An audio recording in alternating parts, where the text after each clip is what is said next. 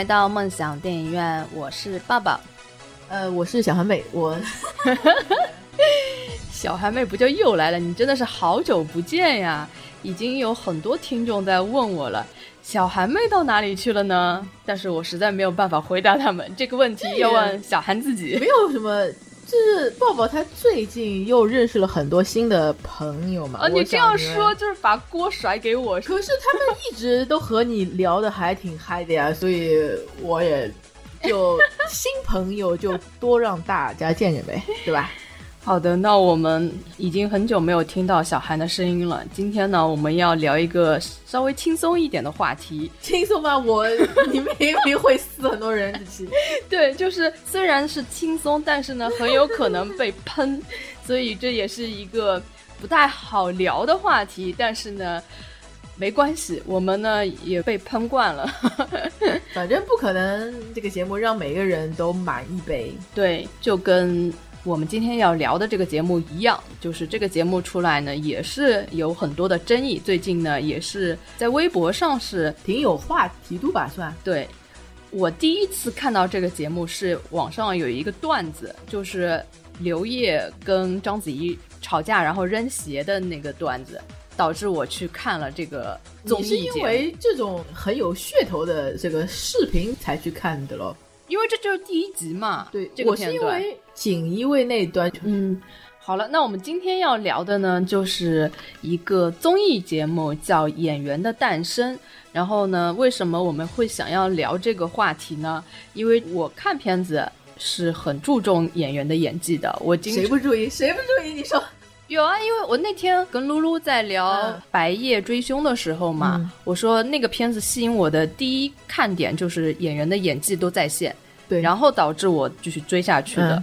然后呢，他是觉得呃剧情比较重要才能吸引到他的，所以每个人还是稍微有一点点不一样。因为其实他这个也有点，我觉得他其实是有接先接受了演技，所以他才会让你有入戏感，所以他才能进入到剧情里面去。所以说。对，我是这么说的嘛，因为就是如果演员让你很出戏的话，他剧情再好，可能进不去也没有用。对，其实呃，很多人很容易忽略掉他吧。嗯，对的。其实呃，我为什么会这么在意演技这件事情呢？因为现在的很多片子，就是你看着演员的表演，看着看着出戏，你无论如何就没有办法进入到那个剧情里面，就会让你很不爽。所以呢，现在看到有这样一个综艺节目，那些导师也都算是大家比较公认的，算是有演技的导师。所以呢，我还挺关注的。而且我发现我身边的朋友啊，也都挺关注的。我身边有一个就从来不看任何综艺的一个朋友，现在居然你不认识，现在他居然也去看了这个片子，就是因为他想看看这些人在舞台上的演技到底怎么样。你知道我知道有这个新的综艺节目的第一个想法是什么吗？就是我觉得好大胆呀，因为这种节目就好像就是等于是像公开处决你一样，你知道吗？就是如果你演的不好的话，就真的是像被公开处决一样，就是全中国人都可以看得看得到。嗯。呃，你这个是往好里想，但是其实看了之后，我们现在大家看了有四集左右吧，看下来，我觉得这个节目夹带私货的东西还是挺多的，就是它有挺明显的意图，比如说那些公认的，呃，不太会表演的一些小鲜肉、小鲜花们，一开始你会觉得他们能够上这个节目是很有勇气的，非常有勇气，但是反过来想。因为他们在人民群众里的普遍的口碑就是不会演，那么所以他上这个节目，不管结果如何，对他们不会更坏。那很大的一个，这也是啊。另外很大的一个效果就是会更好，就是会令很多人改观他们的印象。反而是那种真正有演技的，被称为是戏骨型的，上这个节目是很需要勇气的，因为你本身已经被认可了。结果跑到这个节目上来，被人评头论足，然后人家觉得哦，原来你演技也不过如此嘛，所以就会对这种人反而是比较有挑战性的。对，就是说，因为这种综艺节目的口碑来说，就是会造成很大的舆论嘛。嗯，我平时有看很多那种明星小说，你懂啊？就是说、嗯他们都不敢这么写。我跟你讲，嗯就是说，因为这种，如果你自不量力点的话，真的简直就脸被打得啪啪啪啪。就是说，我就想，怎么可能会有人去干这种事情？而且特别是主办方什么，你不要看。他们现在的结果好像是还蛮公平什么的，其实我是觉得他们肯定是有台本的，嗯就是说，有的人很明显你可以看得出来，他其实可以演得更加好，但是他可能为了一个什么结果，他就演得没有那么好，所以他是自己在往自己身上抹黑，你懂吗？所以说，就是你不知道他为什么要这样，就是你简直你有这种想法吗？某一个演员给我感觉是这样的，他是为了保全人的哦面、面子，所以说他没有尽力去做这一件事情，居然会有电视台写得出这种本子，而那个人也同意这样子去干，所以我觉得好不可思议啊！就是，那你就是豁出去了，你知道吗？那你直接就说他名字呗。呃，这个可以放到后面再讲，就是 说到这个人的时候。好，好，好。呃，我是觉得一开始跟你的想法是一样的，上这个舞台都是很有勇气的，而且感觉节目组也是挺有魄力的，敢去干这件事情。但是看了几集下来呢，就觉得实际上，呃，并没有我们想的这么危险。因为几集下来，我们觉得那些演技不好的那些人，他们并没有令观众对他们的观感更差，倒反而会令很多观众觉得，诶，他们进步了，然后会觉得他们很努力啊，所以就会对他们稍微有一些改观。我觉得其实这个节目夹带私货的部分是很多的，它其实是要为某一些人洗白吗白，对，我觉得是这个样子。嗯，我觉得这个是看每个人怎么觉得了，因为之前不是欧阳娜娜她被喷演技喷的很厉害嘛，嗯我本来是觉得她可能因为年纪小，所以说可能还不懂得怎么样去演，但是看了这个节目之后，我是觉得她可能真的没有这个天赋，所以说她还是 没有给自己洗白，对。但是我觉得有很多人会觉得她进步了。进步个屁！不是，就是呃，很多演员其实是要看老天爷赏不赏给他饭吃，对吧？嗯欧阳娜娜，不知道你们有没有去看她的视频？就是微博上面不是会截了很多她的视频吗？其实她的眼睛里面是没有情绪的，一点情绪都没有。你别看她虽然就是说大吼大叫，还是她自己是很想要表达的吧，但是她的眼睛每次都睁得很大，瞪得很大嘛。嗯但是他就好像一个有深度近视的人，他很努力的想要睁大去看清楚，但是他怎么睁大，眼睛里面还是什么都没有。就是说，如果你们有看过周一围的面部表情特写，还有那个谁和他演对手的那个尹正嘛，嗯其实上这个节目的所有演员，除了欧阳娜娜外，其他人的眼睛里面都是有情绪在的。郑爽呢？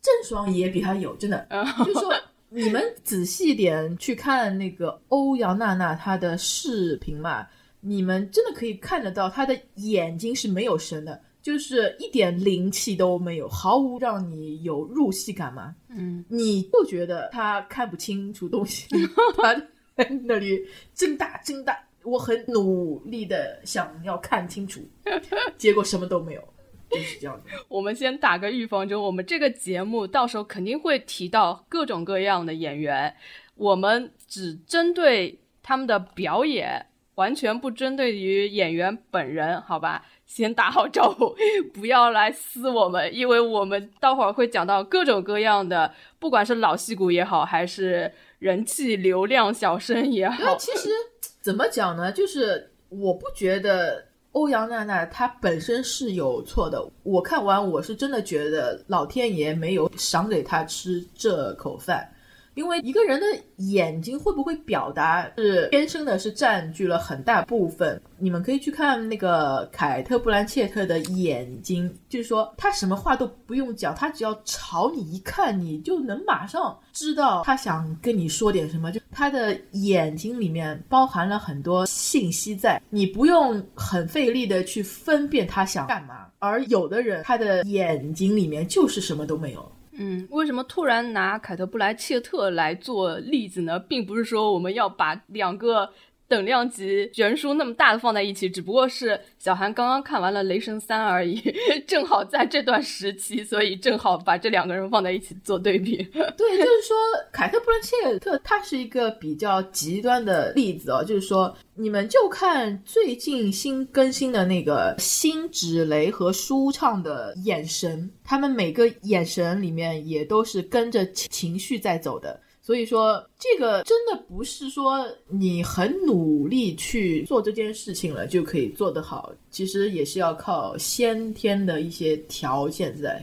嗯，那我们先大致的说一下这个综艺节目，你看下来，你觉得吸引你看下去的一个最大的亮点是什么？就是看他们 PK 啊。我觉得现在这个节目吸引我最大的亮点就是看章子怡。啊，我绝对是因为被这个节目，然后呃被章子怡给圈粉了。虽然之前一直知道她演技很好，但是因为毕竟你没有私底下知道这个人他对表演是一种什么态度，包括他跟所有的演员在一起对比的时候，立刻你就能看出差距来。就我们就说这三个导师。章子怡、刘烨跟宋丹丹这三个人是完全不一样的。宋丹丹，我觉得她对于表演，因为我不怎么看喜剧啊，我之前也真的不知道宋丹丹到底演技怎么样。反正我看她她的证据，我没觉得她演的怎么样啊。就你看，就是这个节目里爆出的那个《十面埋伏》里面宋丹丹的短短的一个出场。我就觉得我没有看出他有什么演技，但是他是一个大家公认的老戏骨吧。我没怎么看过他的片子，我也不不评价。但是我觉得他对演员的评论来讲，我感觉不是说特别专业，讲法不是很专业。然后刘烨，我就不想说他了。刘烨，我感觉他就是一个在浑水摸鱼的人，因为他是三个导师里面。每一次他都是最后一个评分的人，对的。你会发现，其实他是那个最终可以决定哪个演员要留在舞台上的一个人。然后他每一次都会做出令人匪夷所思的决定，比如说就像 欧阳娜娜那一场，就是其实很多时候郑爽那场，对，很多时候都取决于他。我觉得就是我私下我随便乱猜啊，会不会？导演组是跟他沟通过的，那肯定的。你看一下，如果这个人票数不行了，因为你是最后一个投的，你你得你得把握好要怎么投。所以你会发现，他有时候 评论的时候也不怎么评论到点上，也不怎么讲他们怎么怎么样，就是说你打动我了，就那么简单一句话，反正我被你打动了，你信不信？反正我信了，就是这样。然后只有章子怡，她是真的在很认真的对待每一场表演，然后真的是很认真的在评论每一个人的演技，所以这一点就觉得特别佩服她。对，就是说，呃，从我的角度来看的话嘛，就是说，虽虽然我也不能很确切的说章子怡她就是没有台本的，但是起码你他让别人看不出来是有台本的，但是刘烨就让人觉得。你能不能好好演这个台本啊？你干嘛要让观众们都看得出来这是有台本的？你能不能好好啊？一下，就是他第一集的时候嘛，他跟章子怡吵嘛，就明显是有台本的，但是他这个怒发的也很假，知道吗？就是我觉得吧，你说他们第一集那个吵架，我觉得很有可能是章子怡真的是很不爽，真的是看了那个表演很不开心，很有可能，然后被真的不对不不爽，但是然后被刘烨就这种插科打诨一样的给混混过去了，然后就反而后来变成了一个表演。但是我觉得章子怡说的话是真的，她想说的。她说：“你看看他们两个一点都没有信念感，你你觉得好在哪里？”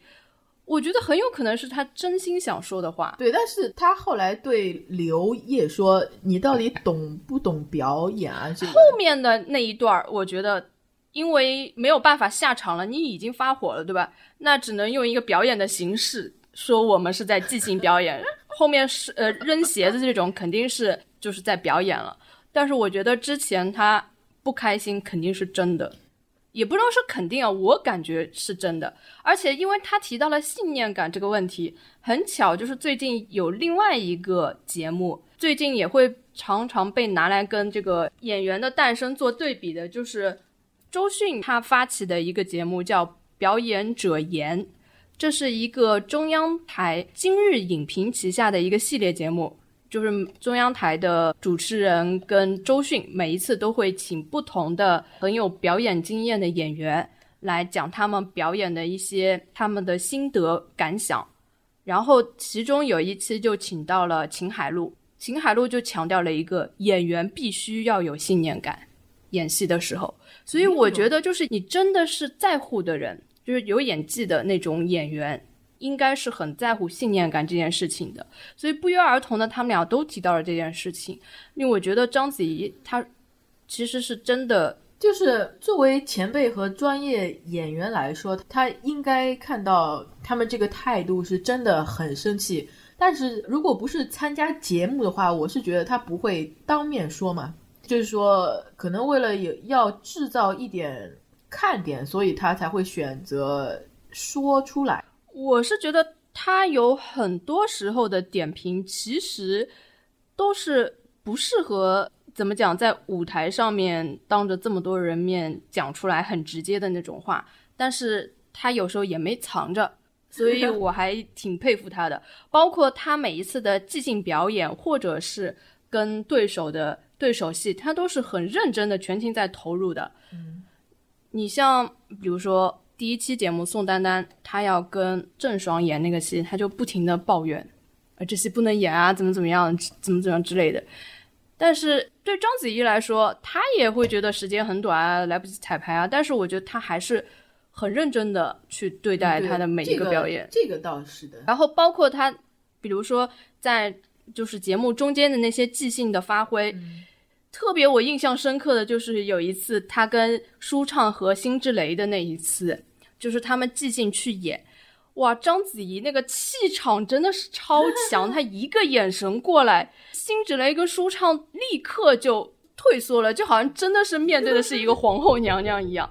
但是让刘烨去演一个皇帝，哦，我真的特别生气，因为我看到他们全都在认真演，只有刘烨。不知道是在干嘛，搞笑呗。我觉得他这一刻，我觉得他是挺不尊重这个演员这个身份的，因为你可以看到，特别是那一段戏，章子怡跟辛芷蕾是有火花的，他们俩对戏，你就会特别好看。然后一切到刘烨就说：“呃，皇上那个改剧本呢，好像是这么说，反正就是完全你一看到他们，然后再看到刘烨。”你就会很生气，他怎么可以这个样子？对的，就是我们本来是很期待这三个女演员会有点什么火花出来，但是镜头一转到刘烨的时候，他马上就很搞笑了一个，就是你会觉得他是在搅和一样的。对呀。他在破坏，就是说别人很一本正经在做的事情。对，就是我这时候会很心疼章子怡，因为她在入戏。你想，你搭戏的时候，你很入戏的时候，然后对手跟你很不正经的在那里，根本不配合你，你情绪马上就会破掉的。然后他还要继续再演，我真的觉得这个时候我挺心疼他的。对。而且每场 PK 下来的人可以选择一个导师和他一起演的片子什么吗？其实我觉得啊，这么一一想，你有没有觉得刘烨是故意把差的那个留下来和自己配配戏什么的？因为他自己也很差呀。你好有心机呀、他。你看是不是这样子？我觉得谁跟谁配应该是有台本的，可能有一个大致的台本，大致的一个，如果谁留下来，会。会跟哪个导师配吧。还有就是，我为什么说章子怡是真的很认真在对待她的自己的这个工作呢？还有一次就是江宏波跟张妍妍在对戏的时候，也是宋丹丹说你们能不能即兴表演一个以就现代人说话的方式去演宫廷剧。然后这个时候，你是不是觉得很反感这个？因为他这个要求其实是挺怪的，然后另两个演员也有点不知所措，所以他们之前是笑嘻嘻的在表演的。的然后这个时候，章子怡就很严肃的说：“你们能不能严肃一点？这是在演戏。然后我就觉得这才是演员啊，就是你既然要演你的角色了，你就要进入到里面啊，其实我还是不能嬉皮笑脸的去对待。我觉得这个就是电影演员和电视剧演员的区别。嗯，像那个电影剧本，它光一页纸，它可能就可以拍好几天。但是像电视剧的话，他们每天都必须要赶嘛，赶赶赶，所以他们很急，也对戏会比较随意一点。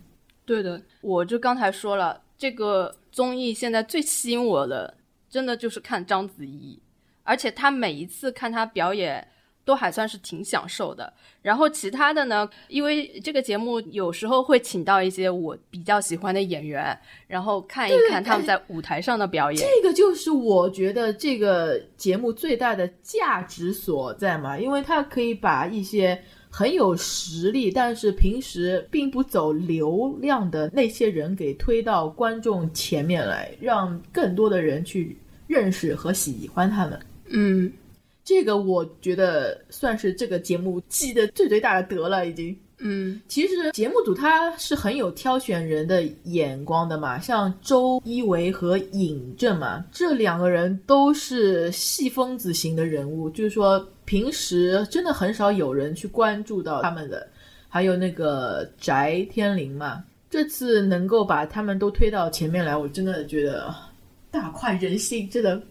那我们说说这几对 PK 的表演吧，令你印象最深刻的是哪一对 PK？我本来就挺喜欢尹正这个人的，就是我会认识他是因为看《龙门镖局》嘛，哎，里面有他哦。谁？你你不记得吗？他是那个阿狗啊，就是那个是那个袁咏仪在老家的一个小弟阿狗，就是他有个初恋叫阿阿狗，就是。嗯，然后我就去关注他了嘛，然后然后我知道他是从雪花飘飘那个，就是那个时候，我就觉得他演的还蛮好的，就是他每个角色都会让你觉得都不是同一个人。然后周一围，我知道他是因为一个现代剧是在监狱里面的啊，你不知道吧？我知道他是在《绣春刀一》里面，然后他被大家所熟知，基本上也是因为《绣春刀》，那个时候是圈了很多粉的。嗯，但是我是一个就是我看商业片很少会被演员的演技打动的人，所以我那个时候哦没有、也没有在意他。我是完全因为这个舞台哦，才发现，哇塞，他这么厉害呀、其实那那些人我早就认识了，但是因为我的性格并不会去追星什么嘛，所以我虽然印象很深刻，但是我也没有去过多的去关注他们。后来我最近看了一个现代戏，是翟天临，他是演一个卧底。在这之前，我根本就不记得他，我也没有看过《白鹿原》，但是我就看了几眼翟天临在那个剧里面的戏份，我就觉得他演的好棒啊，然后我就记住他了嘛。嗯，这次比较出乎我意料的是，和他演对手戏的那个于少群，我和抱抱认识他，应该都是从那个梅兰芳，里面认识他的嘛。嗯，然后这这次看到他连太监都演的那么好，而且最重要的是，很令我吃惊的是，于少群的台词功底也非常好，非常好。我们一对一对说吧。好的你既然先说到了翟天临跟于少群，其实这两个人都是我很喜欢的，就是把他们俩配对，我真的是太开心了。呃，我就是对翟天临有印象，是从在《军师联盟》里面演的那个杨修，哇，简直惊艳到我了。我就觉得怎么这个这么有演技的人，我之前没有发现，而且 而且我想起来，他其实我第一次看他的戏是在跟冯叔的有一部叫《兰陵王》里面。他演的那个不成器的太子，然后那个时候我还没有感觉到他的演技，所以我现在很惭愧。然后就是从这个军师联盟开始注意到他，于少群呢，从少年梅兰芳的时候就注意他了，而且其实之后我一直在关注他。哦，他之后其实演了蛮多片子的，我知道，而且他其实是很适合演太监的。一个是因为长得比较偏阴柔，对吧？对，而且他们就是戏曲出身的人，嗯那个身段实际上是比较适合演太监的。呃，因为他说话的声音啊什么，他都比较好控制嘛，所以那个戏对于于少群来说是比较占优势的。其实我觉得他们两个这段戏里面，实际上我觉得他们是不分上下的。我也觉得。所以这个其实导师选了谁，我都觉得其实我我觉得于少群演的要比那个那个谁好，可能是我之前对于少群不大了解，所以这次才会比较惊艳吧。嗯，所以我觉得这个两个人的呃，最后谁会胜出，跟导师其实也没有多大关系。我觉得他们也没有也没有在里面搞什么幺蛾子，但是有一些选手的 PK，我是真的觉得有点儿嗯不可思议。比如，比如说欧阳娜娜那个呀，对的，其实我是觉得这对放在一起不太合适，因为那个男的是本来和章子怡一起拍戏的，但是现在却出现在舞台上是和欧阳娜娜这种新人来搭配，我觉得好怪哦。这完全是为了欧阳娜娜提升她的为什么？她有什么好提的？因为她本身就已经被网上已经骂的毫无演技了，她就是毫无演技，所以她找一个老前辈反衬她了。来拉衬她一把，然后还被人家安了一个戏霸的一个名对啊，我觉得名这个头。这个评委他他在想点什么？居然被说成是戏霸。这个其实我觉得它不算是争议点儿了，就是大家都是觉得这个选出来是很奇怪的。但是我觉得，呃，比较可以争议的是舒畅跟辛芷蕾的那场 PK。实际上，我觉得辛芷蕾要表演的比舒畅要好。关键是辛芷蕾她是有眼神的，对对对对，对你看每一次拉近景的时候，辛芷蕾她的眼神的戏非常足，但是舒畅的眼神就没有他那么足了。其实舒畅表演的也很好，但是就感觉还是比较中规中矩的那种，就是一个妃子应该是什么表现。他就把它表现出什么样子了，但是你要说气场这种东西，真的就是辛芷蕾要强大很多的。是的，嗯，我是被辛芷蕾给圈了粉的，是之前看《绣春刀二》的时候就一见钟情吧。对 我是看《长江图》的时候觉得，哎，因为之前从来不认识这个人，对的，怎么突然间出来一个新人这么厉害，而且长得还对对好看？对对对，我的审美就是我特别喜欢这种大妞范儿，就是像那种小家碧玉那种，却不是我的菜嘛，不是很喜欢。但是像这种很有范儿的妞，觉得好有魅力呀、嗯，就是像舒畅吧，你也不能说他他演的是很好了已经，但是你会觉得他和新人站在一起，你就会觉得他老了。他其实从年纪上面来说，他也不大配这个角色了。其实，然后其实辛芷蕾她刚刚从一部后宫戏里面出来，所以她可以很快进入这个角色嘛。所以说这个角色对她来说是比较占便宜的。其实舒畅演这个宫廷戏也很多的呀，他应该也是很有经验的。其实这个戏对他们两个人来说都是差不多的没有谁特别占优势。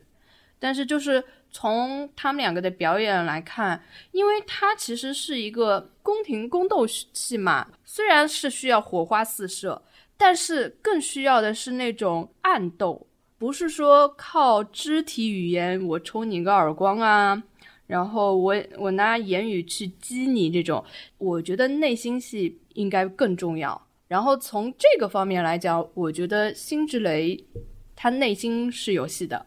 对，是有的，你可以很明显的就这样。对他的眼神什么，你都可以看得到。虽然这是一个舞台表演嘛，但是别忘了，它也是一个综艺节目，它也是要用摄像机去捕捉他们的。对，所以它会有景别，不像真正的舞台剧，只有观众在那边看，那你永远都是那个景别。但是你看这个综艺的时候，你会发现它是。全景、中景、特写，它都有的。对对。然后每一次推到眼神的时候，辛芷蕾都很很有戏。对，所以我觉得最后舒畅胜出了，是我觉得是有一点争议的。我们只是讨论一下他们的演技吧，他们这个结果就不要去过多的去说他了。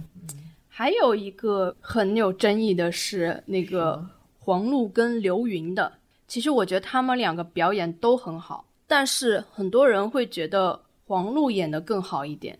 不过呢，从我的角度来讲，我被刘芸打动了。我觉得他们两个是属于完全两种表演风格的演员。我也觉得黄璐她可能是挺不搭的。就是说，别的演员搭戏的话，我是觉得可能会。互相能够被带动起来，但是他们两个，我就觉得一点很互相排斥的那种感觉吧。我是觉得黄璐她是在用一套她的方法去演，是方法派的；然后刘云是体验派的，他是真的就是感情有进去吗？对，投入感情的。因为我看他哭戏的时候。是真的挺受感染的，但是他们两个这场戏就是编的有点太麻烦了，就是你看他们一开始两个人哭来哭去 挺投入，然后他不停的在哭来哭去，不停的在把孩子拉来拉去，拉到我这儿来哭一哭，拉到你那儿哭一哭，最后黄璐还下跪哭泣喽，这种的太反腐了，看到后来就不想看，就累了。对，这个就是因为他们要在舞台上把这个剧本给制造的戏剧冲突要比较多一点，这样他们才有就是说一个可以一决高下的点吧。没有，我觉得他这个来回的回合太多了，太多反而不好。我觉得这个拉扯的，呃，回合可能只要。一两个回合就可以了，但是我记得他们好像有四五个回合，看到后来就真的只是看两个人在哭了。这倒也是，所以后来就觉得没什么意思。因为我之前没有注意过刘云，但是这一次。反正我是觉得他还不错，然后接下来他不是跟章子怡 PK 吗？从他跟章子怡的 PK，你又可以看出两个风格的演员。章子怡也是有一点方法派的。你有没有觉得章子怡把刘芸衬得很没演？但是从另一个角度去看，章子怡演戏的确有套路。从他们两个，因为如果你两个都是方法派的演员来看，那没有人比得过章子怡。但是如果一个方法派跟一个体验派的人来看，就真的是不一样的感觉。我是真的很想说，就是刘芸和章子怡演的时候，他是有放水的，就是他故意就是演的这么差。我是觉得他也一点都不想去和章子怡去别苗头啊什么的。怎么说？他可能一一方面是自自己也放弃掉了，还有一点就是章子怡她在这个节目里面她的设定是老大，就就是说，不管你是不是存心和不存心，都没有人能胜过她。可能我是觉得这种大咖也是得了剧组的保证，我不会被下面子，所以他才会接了这个活干。就是你会觉得刘芸和他演青蛇的时候根本没有演技，就好像就是只是在给他搭配，在帮他配台词，但是其实他没有那么差的，所以我就觉得就是这种感觉吧，很假。可能跟戏份也有关系，因为那个戏点是在青蛇的身上嘛，所以他刘云根本就没什么发挥的余地。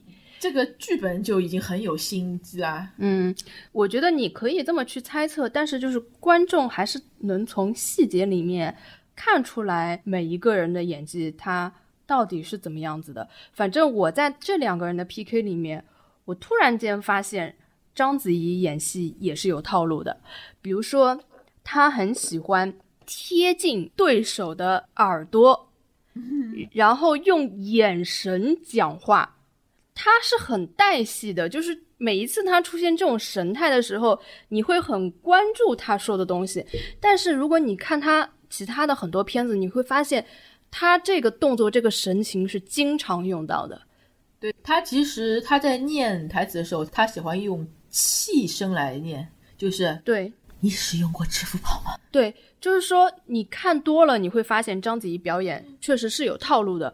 不过你看了多了之后，你会发现其实跟对手有关，因为可能他这个对对手他不需要用到调动太多的情绪的时候，他就用一些方法去演。但是如果对，但是如果在他碰到他觉得是真正的对手的时候，他才会真的把自己的全情投入进去。比如说他跟周一围对戏的时候。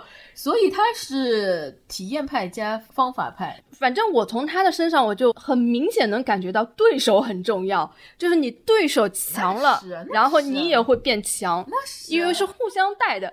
特别是他帮周云鹏的时候，就是。从要选的时候，他就很不想选周云鹏，而且一开始周云鹏在跟车晓演的时候，章子怡就一直说，如果让我跟他演，我根本不知道怎么接他的戏。哎，我真的不喜欢周云鹏，我觉得他好那样。然后我特别生气的就是，刘烨还非要把周云鹏给 对的，我就觉得我我章子怡是实在是无奈。我就是看了他跟周云鹏拍这个，我才觉得章子怡。你好敬业啊！就是 他会把这么一个俗的男人给也当成是一个像白马王子的人物一样的去 放感情，啊，太不容易了，真的。再说章子怡跟周一围，因为他们演的这个片段是胭脂扣嘛，这两个人在一起一对比吧，可能是先入为主的关系，可能是周一围他挑战的是张国荣的角色，所以实在是。我怎么看我就怎么代入不了，就是周一围他不能演释燃烧这个角色，然后这两个人 PK 绝对是章子怡胜出很多。我也不是说不能接受他演的十二少，就是这个舞台让我觉得周一围很有演技，而且眼神很到位，但是又让我知道另一个事情就是。什么演员适合什么角色是很重要的，并不是说有演技的演员就适合一切角色。所以一部戏好不好，也要看导演怎么用演员。你有没有觉得，其实？这几个演员，那几个男的嘛，就是说他们其实每个人几乎都可以说是实力派嘛，但是他们注重的点有些是不大一样的。有的男演员他们很注重，就是说这个人物的情绪他要有层次感的；有的人他很在乎的是一些人物塑造上面，这个人他必须要有点他的小动作啊。还有他的细节是怎么样的？像翟天临，我是觉得他比较在意就是人物的情绪；周一围他比较在乎人物的细节表达，就是他可能比较在乎人物塑造的可信度，就是说他会觉得给人物设计一些细节动作，会使这个人物更加真实可信一点。这是每个演员的一个方法，每个演员有进入角色的一个方法，只要他们能够用这些方法辅助到他们的角色，都是可以的。对，只是说每个人对待表演的他的研究的角度可能是不大相同的，我觉得还蛮有意思的。嗯，然后你有没有发现，就是虽然你在看每一对人 PK 的时候，你觉得他们大部分。大部分情况下是不相上下的，但是如果 这一组跟下一组对比的话，就哇，这个气场完全是不一样的。我有的时候真的觉得人与人真的不一样。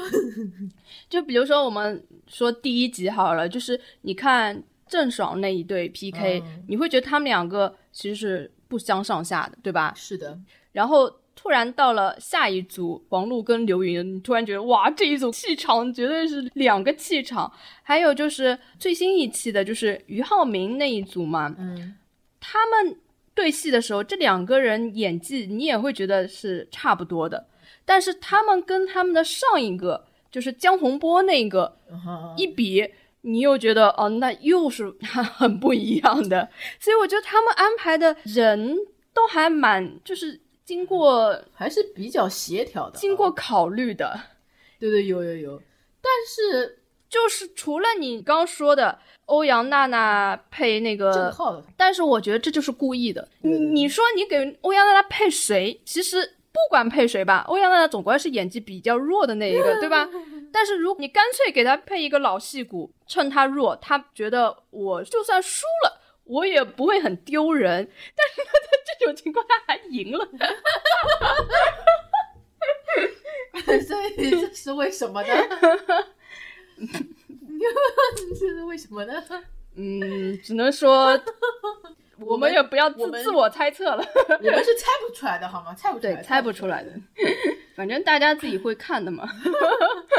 其实呢，我是觉得人家还是挺认真的在演的，但是就像我前面说的，他是那种老天爷没有赏饭吃的这种，所以他真的不行。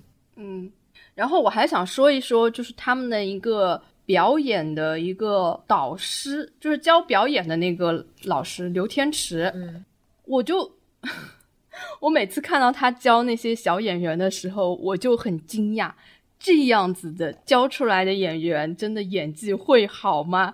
我每次看到他都是用咆哮式的方法去教他们，像他教那个欧阳娜娜，就不停的让他喊出来，你喊啊喊出来呀、然后他教那个王俊凯吧，是，也是用同样的方法，让他什么背麻袋，然后你你要痛苦的喊出来，你要怎样怎样，其实他只是想让他们尽快的进入到情绪里面去。不，我觉得这样子教出来是很有问题的。他每次教演员的时候，我都觉得这样不会有问题吗？不会教出咆哮帝来吗？你看，很明显就是他教完欧阳娜娜之后，那个郑浩就说：“我不知道是谁给他调整了，他今天比昨天还要不好。我是觉得，嗯，这个就是一个演员的悟性吧，就是说，这个导师他只是想帮助很难进入情绪的人尽快进入进去，但是有的人他就是会很死，他就把他理理解成为非要喊出来，他才算是情绪到了。就是如果他自己可以尽快的进入进去的话，他其实是不需要喊的呀。”是呀，我觉得其实这种教法挺简单粗暴的吧。因为如果你要宣泄内心的情感的话，不是说我靠喊或靠我去消耗自己的体力。然后用这种很强烈的方式去表达，你应该是去分析这个角色他的情绪，他跟人物的关系。嗯，我觉得这个是跟台词功底是有关的。你看，像欧阳娜娜和王俊凯，他们根本就没有接受过这方面的训练嘛。虽然王俊凯他刚刚上了电影学院，对吧？但是他才刚刚大一，我觉得他这方面还没有训练好嘛。所以说，你如果要让他们靠技术性去演的话，是不太可能的。就是他们也只能靠这种简单粗暴的一些东西来辅助吧。我能理解，因为他们时间比较短，你要在很短的时间内迅速进入角色，可能就要用极端的一些方法去引导他们。对但是我真的不希望这是一个常态，因为这样，如果你以这个标准去教演员的话，很有可能把他们全部 教成咆哮 帝。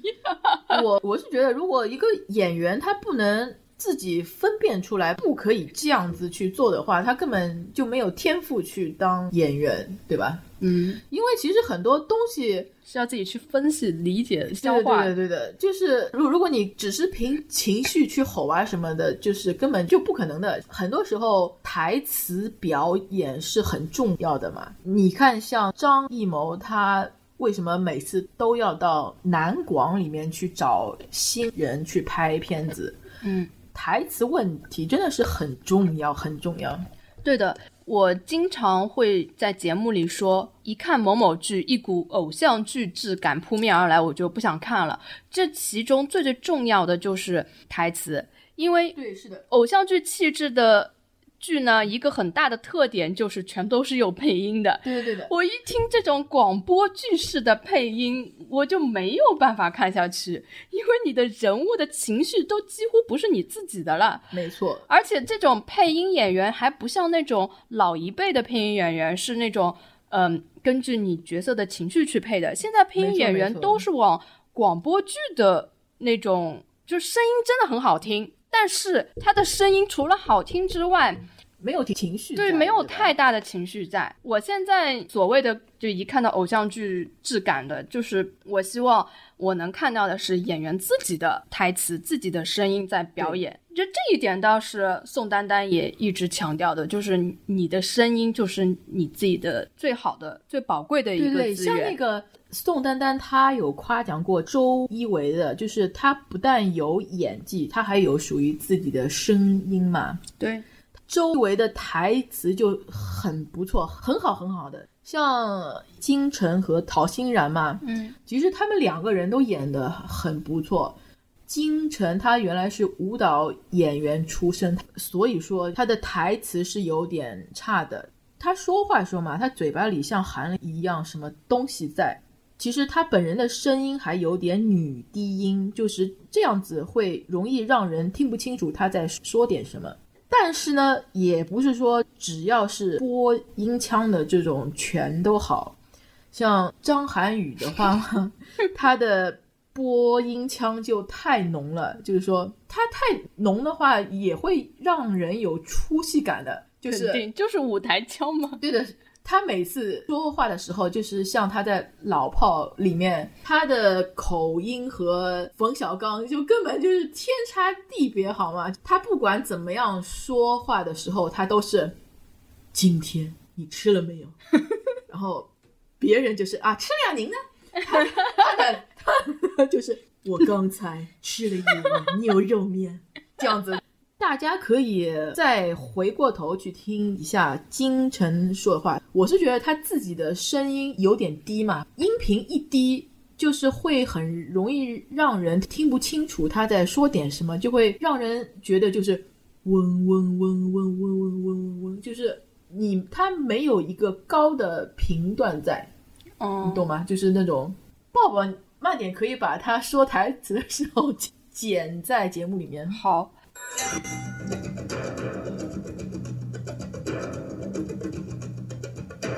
大侠已经把小妹送回来了，想必可以安心离开了吧？小妹这是哪里的话？大侠将小妹从牢中救出，想必已经是与官府为敌，只有留在这里，飞刀门才可保大侠性命。大侠自由惯了。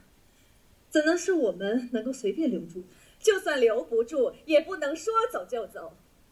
大侠救了小妹的性命，怎么着也该在这多住几日才行。你说呢，随风将军？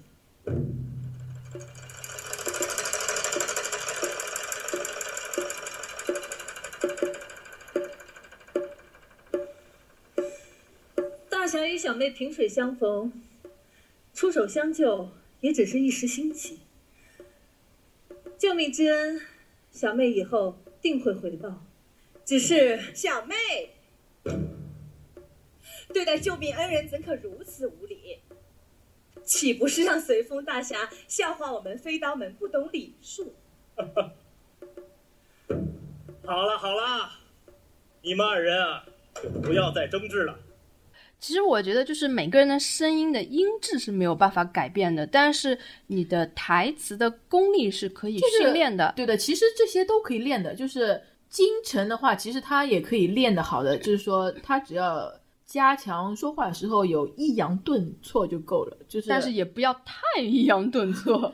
对，就是呃，像和金晨对戏的那个陶欣然的话嘛。他的台词功底，就是说，我觉得是正正好好，他不需要再加强了，而且他可以运用的很自然嘛。嗯，说到这边的话，就要说到那个王俊凯小伙子了。嗯，就是我们过年的时候不是看过他演的张晨吗？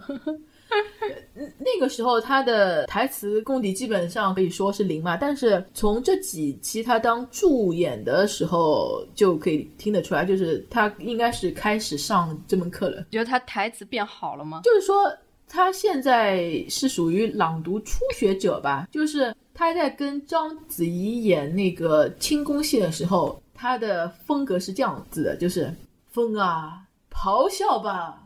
来吧，我一点都不害怕。这样子，其实呢，他已经开始有注意到了，他其实也是想抑扬顿挫下去的，但是他现在的火候还不够。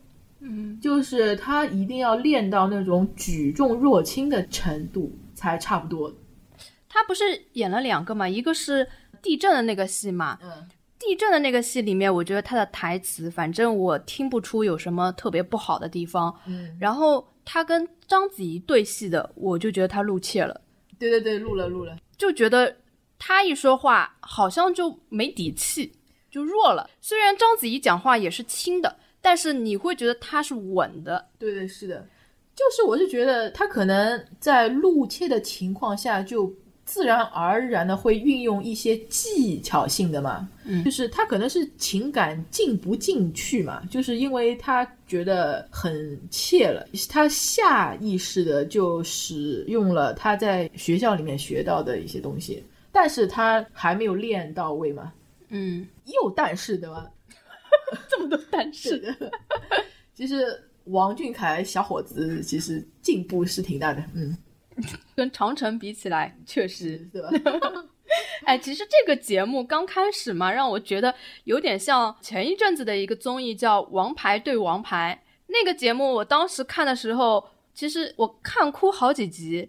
它里面也有很多桥段是会请原先的一些剧组的人团在一起，然后演他们当年最经典的片段。比如说像宁静上的时候会有大玉儿的那个片段，然后还有那个刘晓庆来的时候会有武则天的那个片段。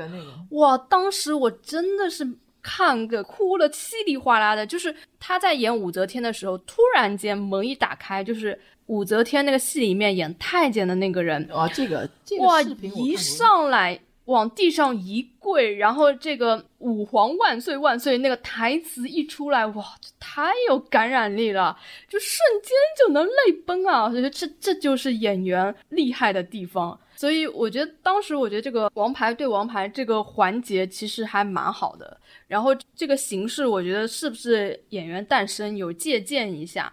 我觉得如果演员诞生能把这个像王牌对王牌那个环节，就是把它。发扬光大的话，那就好了。可能这个节目做到第二季的时候，可能会更加好吧。嗯，但是你看啊，这个节目他也有请到了那个《我爱我家》剧组原班人马过来，但是他们却什么都没有演，这个真是令我还蛮失望的。因为可能毕竟这是一个 PK 类的节目吧，它不是王牌对王牌那样的。不是，我是觉得可能宋丹丹她年纪大了。他好像不太愿意接受煽情吗？怎样？不是，他不大愿意接受他能力之外的之外的挑战。他不想有太多挑战自我的东西。他可能怕，一个是怕毁经典啊，或者怎么样，或者自己达不到观众的要求啊，所以他尽量不去做这件事情。你可以从他每次他拍的片段可以看得出来，演到他很就是驾轻就熟的，他就会很开心的演。然后他能力范围之外，他觉得驾驭不了的，他就很不愿意去演。其实我觉得这个年纪大的人就是这样子。对，就我觉得这我是倒是能够理解的，但是 好也多说，失望，对吧？嗯、就也不多说。哎呀，反正反反正他都是做到导师级别的了，你也不能指望看到他今后还有很长的路要走吧，这是不可能的。嗯他的路嘛，也就这样差不多了。嗯，但是刘烨还有挺长的路可以走啊。但是最近的那么多年里面，没有见过他一个好角色。我本来对他还没有什么大感觉，但是看了这个节目之后，他每次一演戏，我都想抽死他。我跟你讲，你不要以为刘烨没粉丝，他的粉丝很多的。他之所以现在会这么火起来，就是因为他开始当网红了，他不当演员了呀。而且他的粉丝还挺厉害的，你知道为什么吗？他的粉丝就是那种像捧个网红一样的心态在捧他呀。我看到你不是有时候在微博上嗯说刘烨演技怎么样吗？我就为你捏一把汗，我很怕他的粉丝一秒钟之内 杀到，因为我有一次就是在微博上就是随意写了一句，嗯因为很早很早以前就一直传他可能会演这个《鬼吹灯》里面胡八一那个角色。其实坊间很多人都觉得他适合这个角色，确实他那时候好像跟已经签约了，好像跟。天下霸唱已经见过面了，有洽谈过。而且演员阵容也公布的呀。我记得好像确实是有说是让他演，对对啊，是啊。后来突然间变成了靳东来演了。然后呢，我当时就说，哦，原来最后这个角色还是靳东演的呀。然后刘烨的粉丝立马杀过来说，这年头谁愿意去演网剧啊？就是觉得他们姿态很高，谁要去演网剧的那种感觉。所以我突然间觉得，哇，我只不过是在我自己的私人博客里面这么说了一句，而且我又不是什么很知名的大 V，我只是一个不知名的小 V，居然就被他的粉丝但是一秒杀到，你的微博也也有好几千粉丝呀。才几千，而且我只是自己随意的这么一说，哦，让我感觉其实刘烨的粉丝不好惹，从此我就不敢 说他，你知道吗？那我这两天在说他的时候，我估计是整个微博全都在说他，所以已 已经烧不到我这里来了。大概吧，也许吧哎，，这个 真的有很多人在说他在搞点什么鬼啊！真的呀，尤其是他还不是转发了欧阳娜娜的微博，说是他夸他了。哦、说他演技很好，什么让他加油，是的是什么之类的，对吧？然后这条微博下面全都是在问：你是说真的吗？你是不是在反讽呀？你是不是什么什么呀？什么什么？然后下面就开始吵了呀。嗯，你会觉得他跟舒畅演的那个戏特别可笑，特别可笑。我觉得他演的那几段戏都没有一个片段是让我觉得特别好的。对，而且你看到他跟欧阳娜娜搭的时候，欧阳娜娜还胜过他。你要被人家劈死。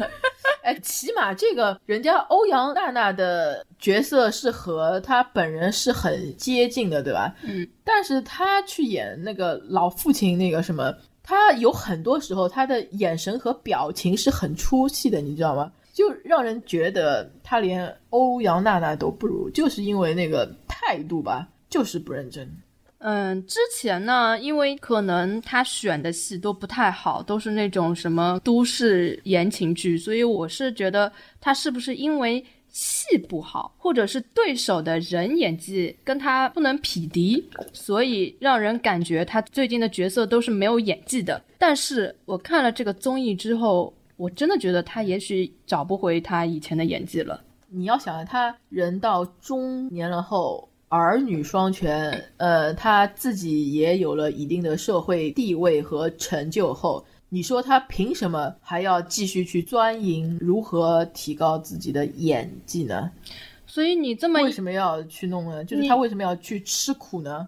你如果这么一说，我就更觉得章子怡很可贵呀、她的地位也已经到了，她根本也可以不需要再努力的经营了。但是人家依然是很敬业，对，其实有野心是一件很好的事情。我可以说，像辛芷蕾这种人，他绝对不可能因为有钱了或者富裕了之后，他就停止在艺术上的追求。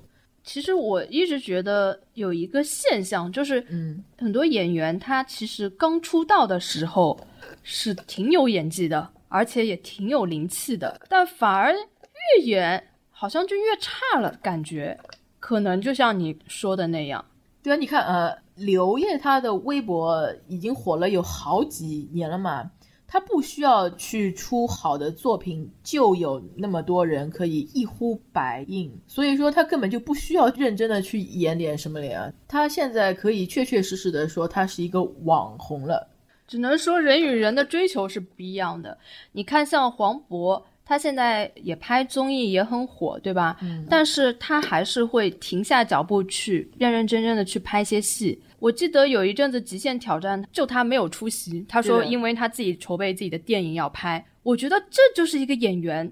真的演员要做的事情，当你真的是要去好好做一个作品的时候，你就可以放弃这种这么大火的一个综艺。你知道他在拍什么片子吗？就他自己导演的片子呀，不管他在拍什么，但是他是有这个态度的，而且他也明确说，当他拍了很长一段时间的时候，他需要停下来去体验生活。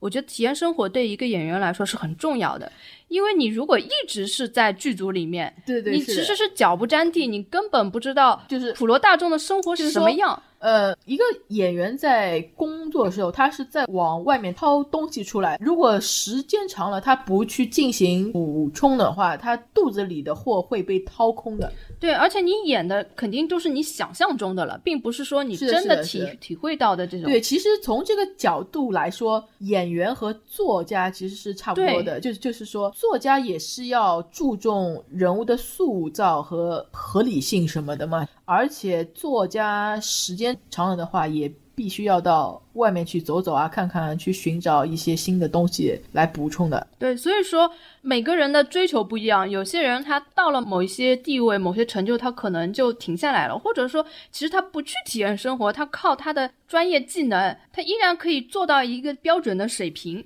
但是有种人呢，他要超越自己，那么他就要不停的挑战自己。我觉得这种就真的是很令人佩服的演员。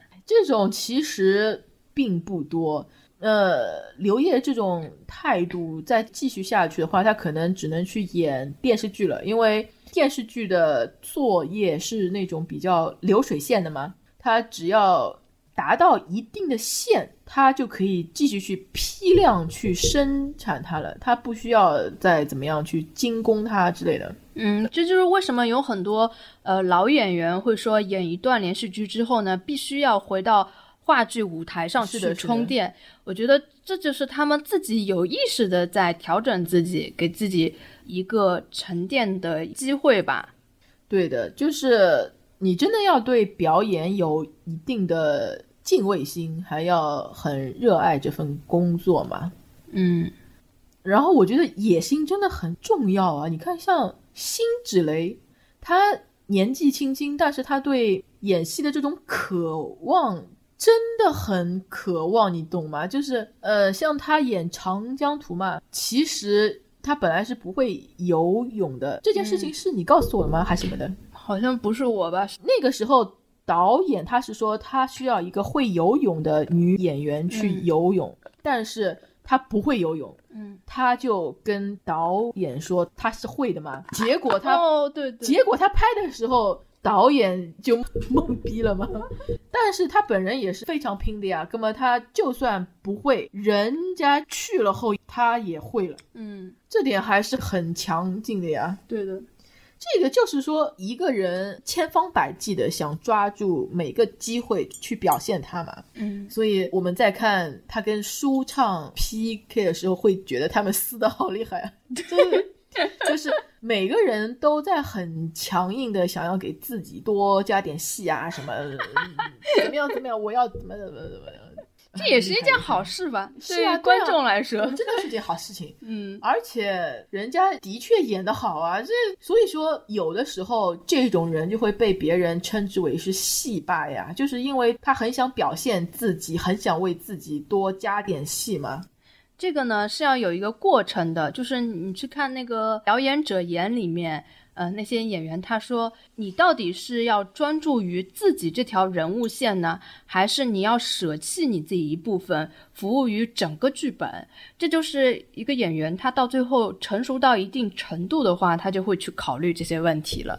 这个就是一个。漫长的过程，可能有种演员他永远体会不到那一个阶段，是的，因为毕竟他还是刚拍了没几部嘛，嗯，以后再看会不会成长。对，说到这件事情呢，你还记不记得《琅琊榜》里面那个誉王，就是台湾人演的那个姓？台湾人啊，姓黄的一个，他叫黄什么我不记得了，这的呃黄维德。你别看他其实没有什么名嘛，但是他对角色还是挺有要求的嘛。嗯，像他在《琅琊榜》里面有场戏是誉王，他最后输了嘛，他不是被关在囚车里面，他还问那个皇帝说：“父王，你到底有没有承认过我啊之类的什么什么的？”其实这一场戏是他自己说要加的，因为他尽量想丰富这个人物嘛。嗯。因为他不想让这个人物只是表现的像个争权夺利的人，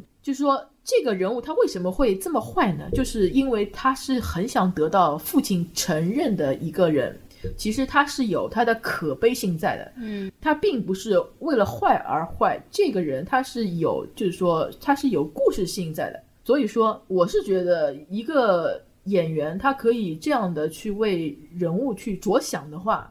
起码是证明他是挺敬业了，已经他在事业上是有追求的，对吧？就很多演员都会本能的保护自己的角色，会让自己的角色显得更有可信度。我觉得大部分演员是的，都会有这种想法在里面的。对，就是如果他可以专注的去做这件事的话，我觉得就已经是挺值得去推崇这种。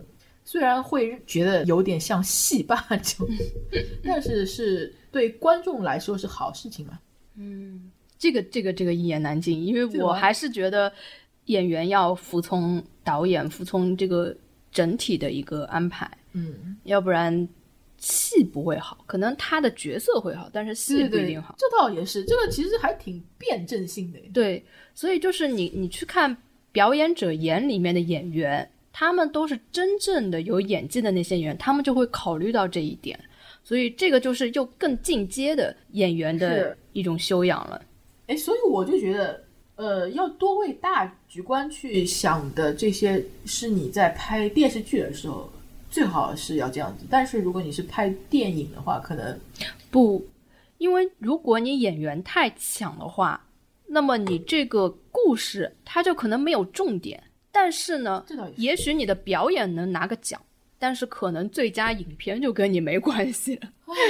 所以有很有很多很厉害的演员在一起拍群戏，注定他们是没有人能拿到奖的，因为他们每个人的戏份必须要差不多。你有一个人太突出，那你这个戏就不对了。所以这对演员也是一个考验，你要懂得取舍。因为我站在一个影迷的角度，我是觉得演员还是要屈服于故事。对 对，这个这个肯定是要的。嗯，没错。像很多小花嘛，像 Angelababy 啊什么，其实他们就是缺少时间去练这些基本功。如果他们基本功可以打打好的话，也没有那么多人会去吐槽他们。其实，其实我觉得这个节目。它虽然有很多我们要吐槽的地方，也夹带了很多私货，但是我觉得它出现的一个很正面的意义呢，就是它让很多人正视到演员演技的重要性。因为现在太多的小花是用那种粘贴式的 方法去表演，或者是一二三四五这样的。因为现在这种匪夷所思、闻所未闻的这种事件。都有嘛，就是现在的流量的小花小生都根本就不去在乎演技这件事情，而且有可能那很多投资商也不在乎这件事情，只要他们能赚到收视率就行了。但是我觉得这个节目它起码能让很多人又重新回归到关注演员的演技上面，我觉得这个就是它比较正面的一个意义在了。其实我觉得那些流量小生，如果他们把台词给练练好的话，基本上演技应该也可以有一个长足的进步的。其实他们都不愿意好好背台词，你让他去，他们都要把时间去用在去接商业活动上面，对呀，根本就没有时间去 练这种基本功。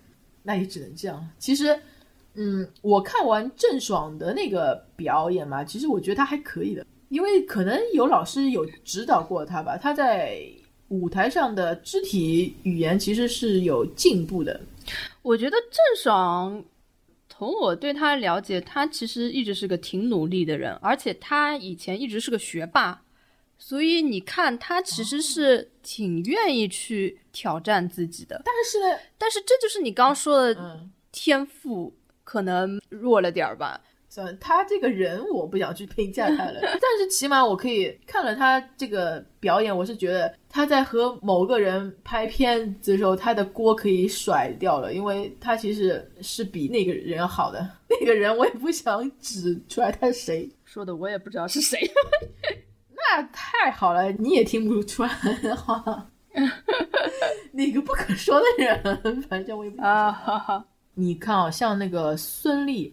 他在演《芈月传》的时候，他是自己跟导演强调过很多遍了，我可以自己来说台词，我不需要配音。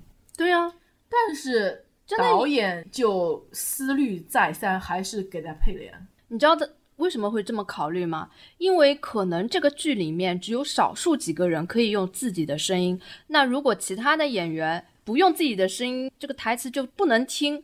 那你怎么办呢？你只能统一让所有人都配音，这其实对那种有演技的演员来说，其实是挺不公平的。但是没办法，为了迁就各各种演员，所以现在配音剧越来越多。但是配音剧就是拉低了，就等于可能拉平了很多演员之间的差距吧。对对对，是的，是的。但是另外一方面，我就很不喜欢看这种剧。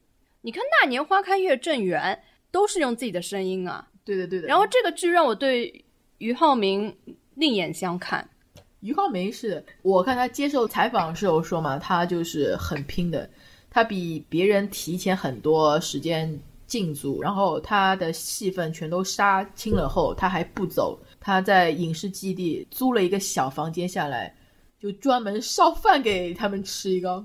而且他没有事情，他就会去看别人是怎么演演戏的吗？他自己也是在说，如果我这部戏成功不了的话，他就没有前途可言了。已经看得出来，他是下了苦功夫的。而且这一次也很明显，他在这个演员诞生舞台上是来洗白的，因为他演的那个反派之后就被很多人骂，弹幕上都在骂他，然后他自己在微博上也有做过反抗。然后这一次在这个演员诞生里面，他就借此机会说，演这种反派的人不一定本人也是坏的。然后那些导师，像比如说像张国立，其实他真的是一个很聪明的人，他知道，嗯嗯嗯，每个演员上来是为了要证明什么。他立刻就说，呃，俞灏明是一个看上去就是一个很好的孩子，包括那些导师也都是很接灵子的人。所以我觉得这其实这个节目真的是。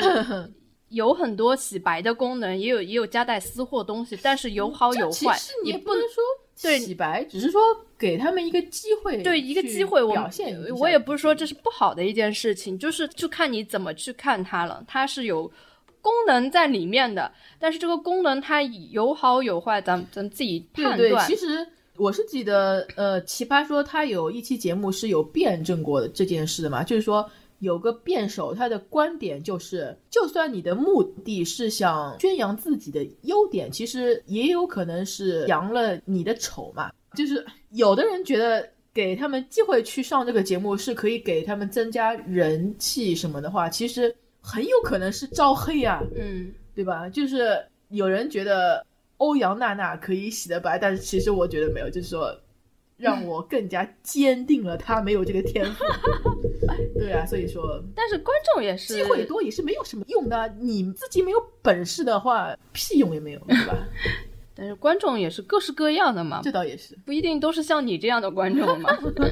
然后不是和俞灏明演对手戏的那个人，嗯，我觉得他他挺脸谱化的。对的，对的，他很脸谱化的。对，而且你能觉得他演技就是其其实是三板斧，就啪啪啪就没有了。对，就是他上来的时候，很多人都说他什么演的很好，演反派什么对入木三分什么的。但其实还说他是什么最近这批流量小生里最有演技的人一个。但其实你一看就知道，他这个是一个套路。对的，就是也有可能是他演的都是这种角色嘛，所以对他来说没有进步的空间。这样子，我们也不能给他定了性了嘛，就是说是有可能他接的角色就是这样。毕竟还年轻嘛。是的，嗯，可能他意识到自己的不足之后，就会想要去突破它。嗯，其实关于演技的问题，真的是有挺多话题可以说的。而且其实我觉得还挺主观的，就是对，就是挺有一种公说公有理，婆说婆有理。有些人说，我就觉得他有演技，那你怎么办呢？这其实也没有办法的。我觉得他这么讲就是不讲道理。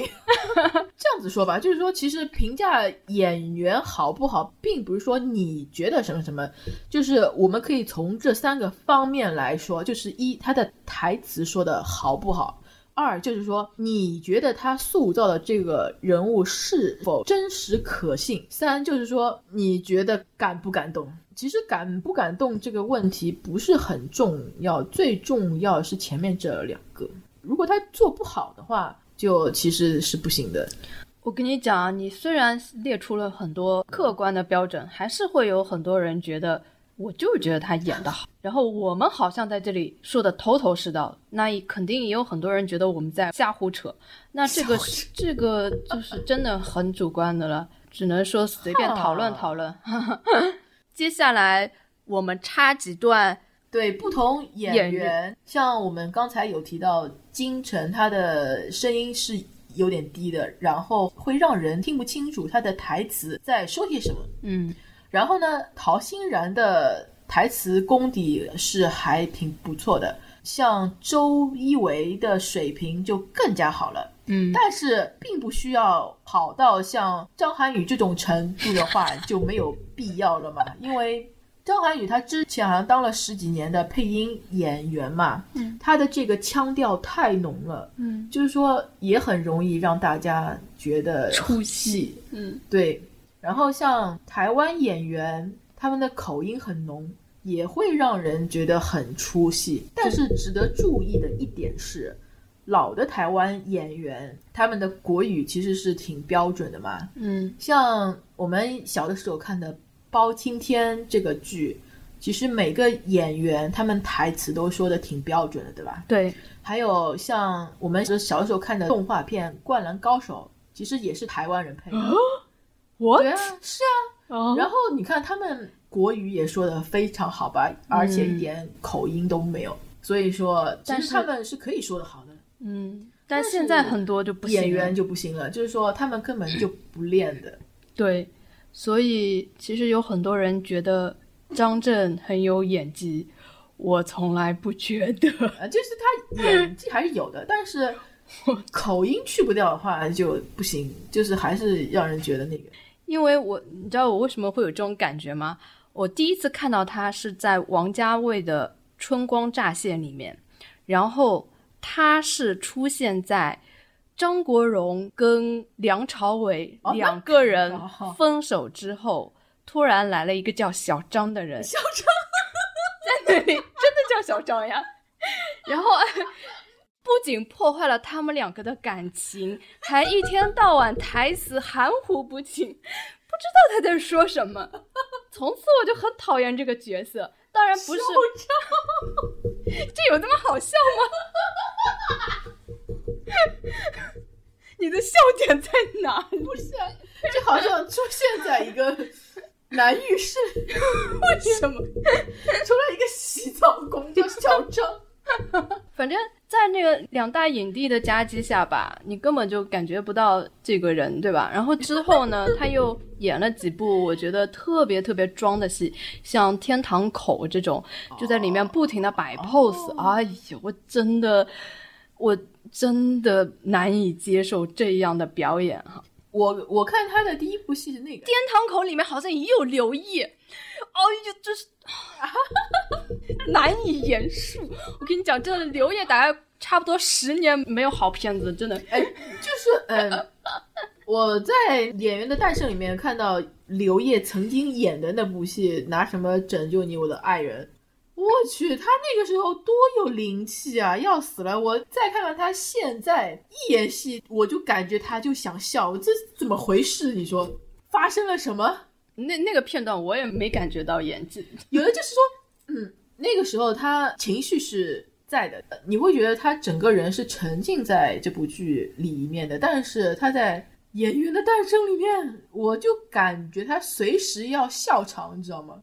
对啊，就是这种一言难尽的感觉，一言难尽。那我接下来我们就放放一下各个演员以上提到的这些人的台词，是的，让大家听一听，感受一下，然后自己判断一下。是的。我喜欢女人声音哦，很低沉的那种，也不一定啦，反正就是听了以后，心跳会很快很快的那种。你呢？你喜欢男子什么声音啊？冇所谓啊，中意咪得。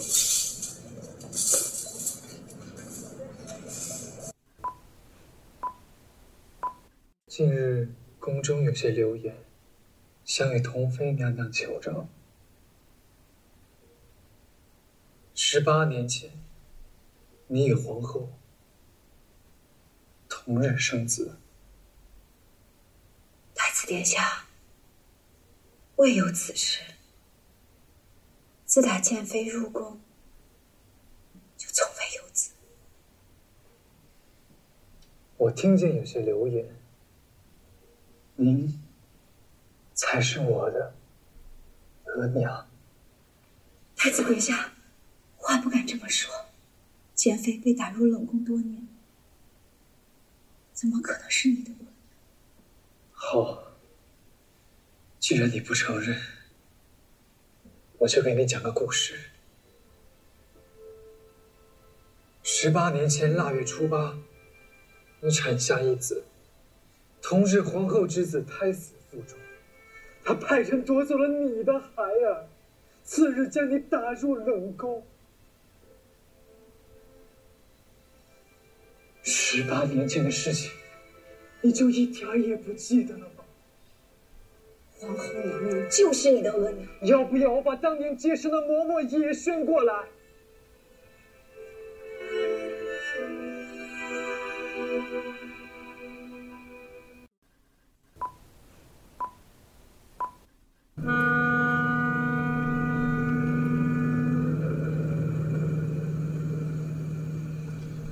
你就是郑树森。你找我郑素贞有事儿吗？你知道我是什么人吗？我知道，你是现在上海滩最红的黑老大。最红的黑老大，你找我有事儿吗？我想跟你要回老婆和孩子。你老婆和孩子，我老婆叫秦善宝，春生是我儿子。你知道他们现在是我什么人？我知道，他们现在是你的老婆和孩子。你知道我是什么人？你也知道他们现在是我的什么人？你还敢过来找我要人？你疯了！扔到黄浦江里去！你果然只是一个地痞流氓，只会把人往黄浦江里扔，你给不了他们幸福。你说我是地痞流氓？我在大街上捡到他们的时候，你儿子身上连一块整条的布都没有，把自己的女人，把自己的亲生儿子扔到大街上。我一个地痞流氓，我都干不出这样的事儿来。我给他们的生活，你给得了吗？给不了。那你凭什么瞧不起地痞流氓呢？